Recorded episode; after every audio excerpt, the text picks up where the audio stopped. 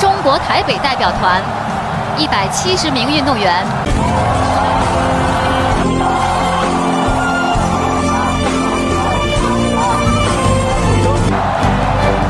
中国台北代表团一百七十名运动员。Hello，各位观众朋友们，大家好，我是陈老师。最近因为自己在忙一些跟自己移民相关的事情，一些法律上的一些问题等等的，所以就没有时间花在 YouTube 上面。那接下来我就会花更多的时间在 YouTube 上面。最近这两天呢，在中国的社群平台上，一则以中国台北队举旗手好甜美等等的相关的关键词，引起很多中国网友的讨论呢。就是最近在中国举办的这个世界大学生运动会，那台湾也派出了自己的代表队。由于这个台湾的举旗手那个台湾女生长得。过于甜美，我不知道中国是没有可爱的女生了吗？为什么引起这么多人的讨论？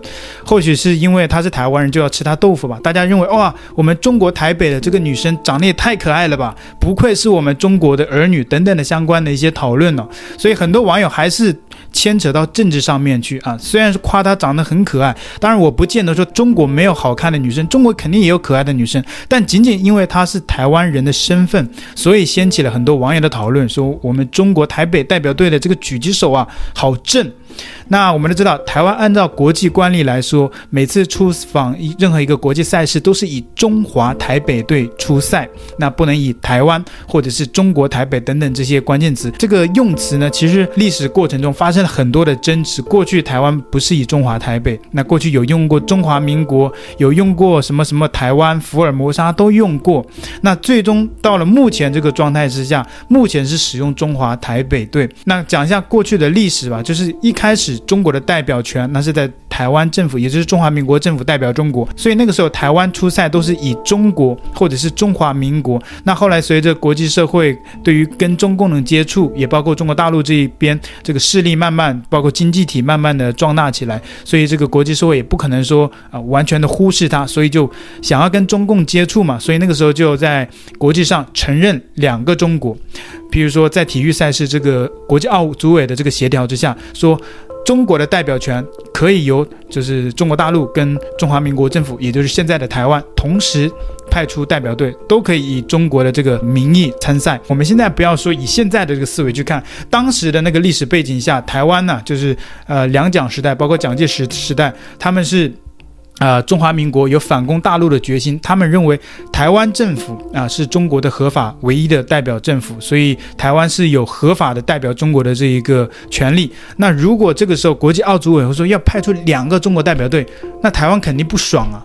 啊，我才是正统的中国。你这个时候，你把中共也拉扯进来，说中共也可以派出一个中国代表队，那不就是贬低我吗？贬低中华民国的国格吗？所以那个时候，中华民国政府谴责抗议啊，非常的生气啊，就像现在的中国一样。当时啊，所以说历史是蛮好玩的一个东西。当时呢，台湾就坚决的那个叫什么？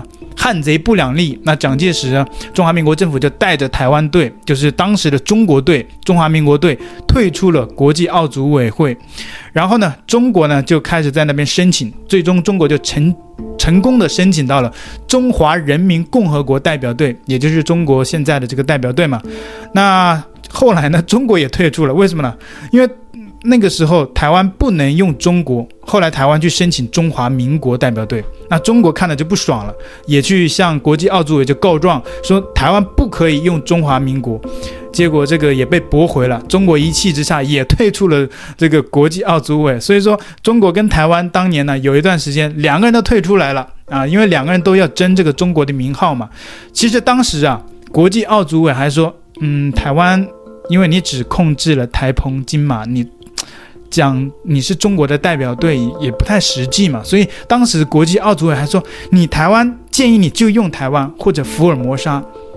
但我们现在按当时的那个历史背景去想的话，当时的台湾是非常的抗议的，觉得贬低了台湾，政治歧视台湾，因为感觉像贬低了中华民国的国格嘛。我们就是中国，就是中华民国，你怎么可以叫我台湾呢？怎么可以叫福尔摩沙呢？对不对？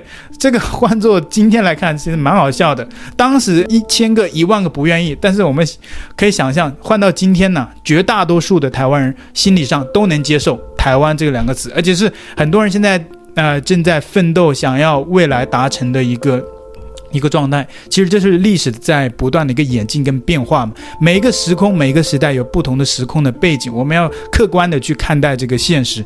那等一下影片的结束，我会分享一个比较有意义的影片，来介绍一下为什么啊、台湾啊、以前叫中国代表队，后来变成呃那个中华台北，当时还。这个国家主给台湾，台湾的不要是为什么？等一下有一个很有意义的影片。今天我们就讲到最近在中国办的这个成都大运会上面的这个台湾狙击手，由于长得太可爱了啊，中国网友非常的呃，就是非常的积极的讨论啊，说中国台北队的这个女生真的太正了，我们中国女生太可爱了。然后画风啊，不到一天就完全的翻转了。啊，之前还在夸他长得好可爱、好正的这帮人呢、真的是自己打自己的脸，立马就出征，出征到这个台湾正妹上面。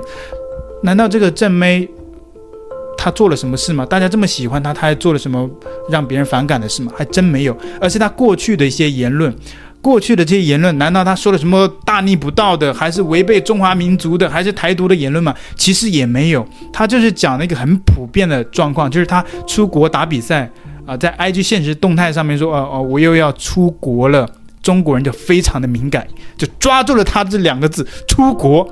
想想，哎，哪里不对啊？你台湾人怎么可以说出国呢？台湾是国吗？台湾是省，所以中国人立马就觉得他是个台独分子。其实我来想一想，不论你是不是台独分子，大部分人台湾人，哪怕是蓝营或者是一般的没有政治立场的台湾民众。你讲出国是再正常不过的一个日常用语，它可能不代表任何含义，但是就被中国的这些网友就上升到政治立场上面。呃，我打一个不恰当的比方嘛，就算台湾现在是啊对岸的，是中华人民共和国的，那台湾以后不能说出国吗？对不对？我是安徽人，我也可以讲出国啊，对吧？我出国来到了美国，去到了韩国，我我安我是安徽人，对不对？我也是讲出国啊，我难道说我出安徽省吗？台湾就算今天是中国的一个省份的话，台湾人为什么就不可以讲“出国”两个字呢？为什么中国人就这么敏感呢？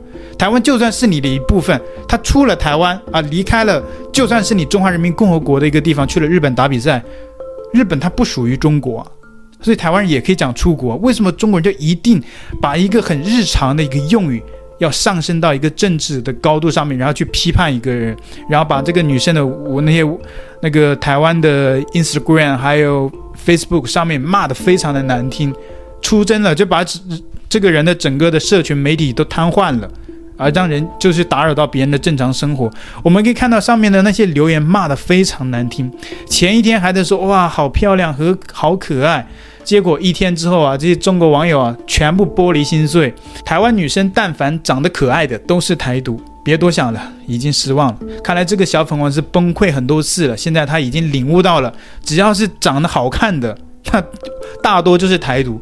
所以我不知道中国小粉红的敏感的这个程度是怎么定义的，他是怎么知道哦，一个人可爱，他就是台独。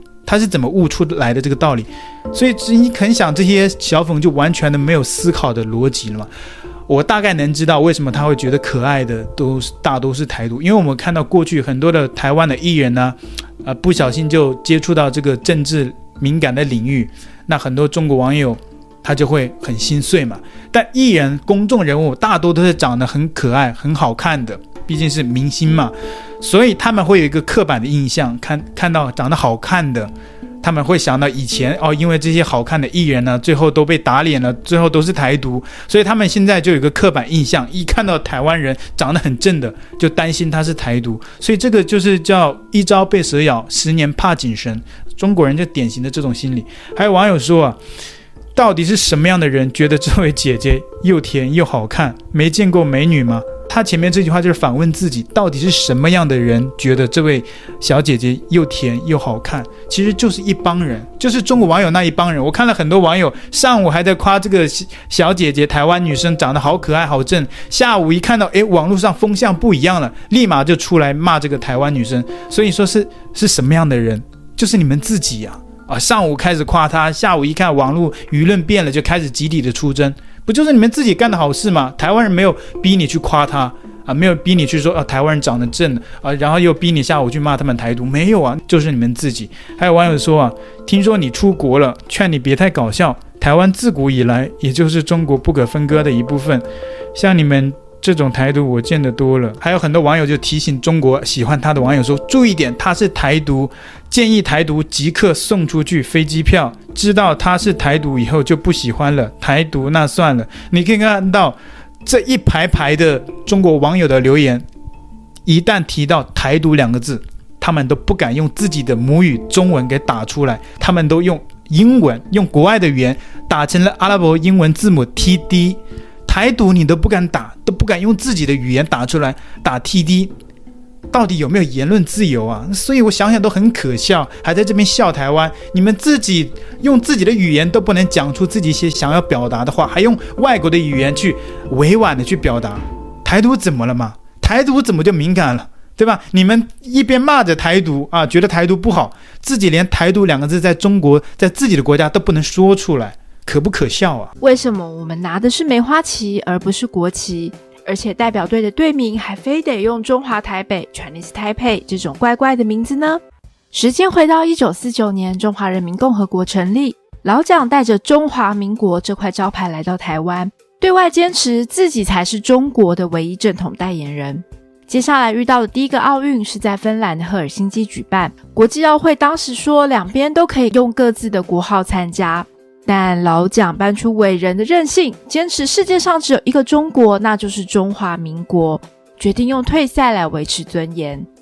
四年后，奥运的舞台来到墨尔本，国际奥会人很好的提议，老蒋这边叫福尔摩沙中国队，老公那边叫北京中国队，结果情况刚好颠倒过来，换老公怒呛，台北不出，北京不进，退出比赛，而且这一退就退到了一九八四年才再度登场。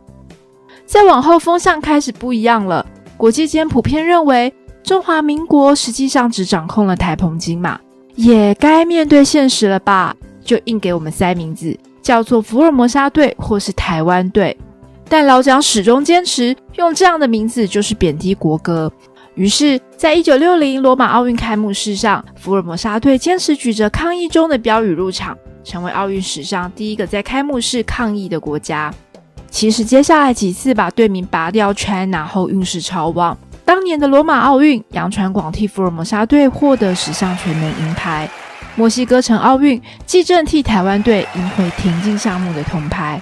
不过，国民党政府还是持续不断地提出抗议。一九七二年，终于成功的用中华民国 Republic of China 的名字参加慕尼黑奥运，但也就用了这么一次，因为就在这一年前。老公刚取代 ROC 得到联合国的席次，把友邦一个一个挖过去。接下来中华民国再怎么抗议，也没有人要理会啦。下一届的蒙特罗奥运，已经和中国建交的加拿大拒绝发给中华民国奥运代表团入境签证，要求我们改用台湾的名义参赛。这次换小蒋坚持 say no，只好尴尬退赛。回想起来，这其实是最后一次我们有机会用台湾的名义参加奥运。就这样，每隔四年上演一次的名称争议，大家心都累了。于是投票决定，ROC 你再不改名，以后就不要在国际上混了。一九八一年，台湾政府和国际奥会签订协议，之后用中华台北的名称参加奥运，用梅花旗替代国旗，用国旗歌替代国歌。一九八四年的美国洛杉矶奥运，中华台北和中国队第一次同时参赛。这个模式就一直沿用下来。之后，只要是两岸同时参与的国际活动，台湾都采用中华台北的名称，被称为遵循奥运模式。现在想想，如果早早就接受用台湾这个名称参加奥运，事情会不会简单得多呢？我想不会，因为只要继续困在国共内战的历史中。无论是中华民国或是台湾，都没有走出去的一天。今天的影片到这边结束，喜欢我的影片，请记得帮按赞、订阅、开启小铃铛。另外，你可以加入频道会员来支持我的影片。那你也可以在荧幕下方的，那你也可以透过荧幕下方的链接加入我的 Telegram 粉丝群组。谢谢，拜拜。